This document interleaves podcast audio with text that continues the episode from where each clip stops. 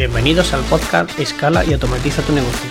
Aquí aprenderás algo nuevo, técnicas, habilidades, estrategias, herramientas y consejos para escalar tu negocio y llevarlo al siguiente nivel. Este es un podcast para inconformistas, para visionarios, para emprendedores que sueñen con una vida mejor, disfrutando de su vida y su trabajo. Empieza hoy mismo y toma acción. Hola, muy buenas tardes. Mira, eh, hoy en el capítulo vamos a hablar de la importancia del servicio postventa. Es una experiencia que he tenido estos días con un proveedor que llevo ya mucho tiempo, muchos años trabajando, cual no voy a decir el nombre, porque bueno, no viene el caso. Simplemente vamos, os voy a comentar el, caso. Resulta que un, buen cliente mío me pidió un, producto que me costó bastante venderlo, difícil de, conseguir y bueno, de, configurar. El total que se hace la venta, voy a hacer la instalación del, producto y me encuentro con que el, producto viene sin instrucciones, la página web del producto ya no existe y hay muy poca información en internet.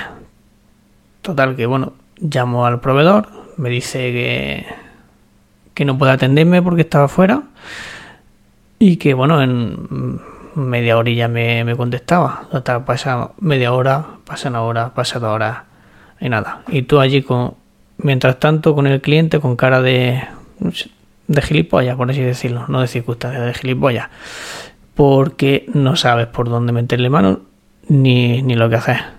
Total, que al final que le dice al cliente, pues, pues mira, me voy y, intento buscar, mientras que este, el proveedor me llama o me facilita la información, intento buscarla por, por otro sitio.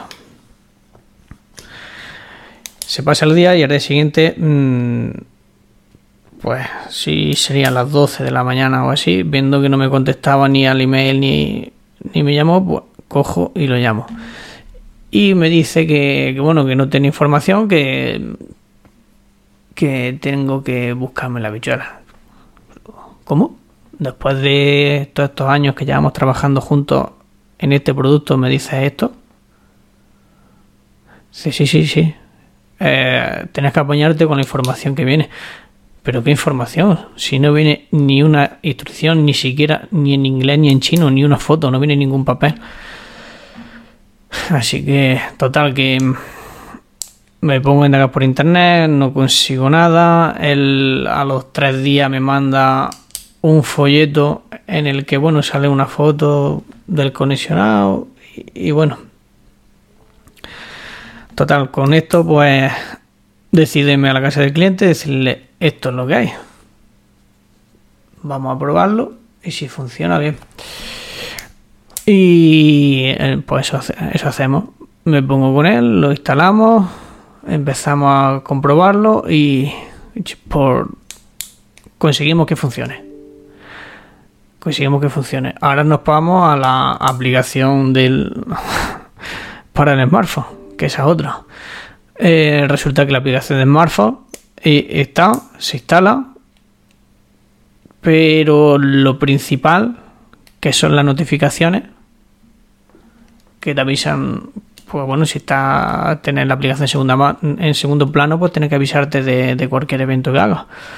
Pues nada, aquello que no funciona vuelvo a llamar al proveedor, me vuelve a decir lo mismo, ya como no sabía por dónde metes mano, después de dos semanas, ¿eh? Dos semanas, decide enviarme otro producto. Como estaba cansado de la espera, digo, bueno, a probar con otra aplicación de, de otro fabricante. Y ahora pongo la aplicación de otro fabricante y empieza a funcionar. Todo perfectamente. Llamo al proveedor para decírselo, digo, no mande el producto que ha pasado esto. Y me dice que eso es imposible que su aplicación es la mejor. Que, pues, digo, mira, vamos a dejar el tema. Creo que ya con esto vamos a cumplir los dos por nuestra parte y que te vaya muy bien. ¿Qué quiero decir con esto? Pues que es muy importante tener contento al cliente.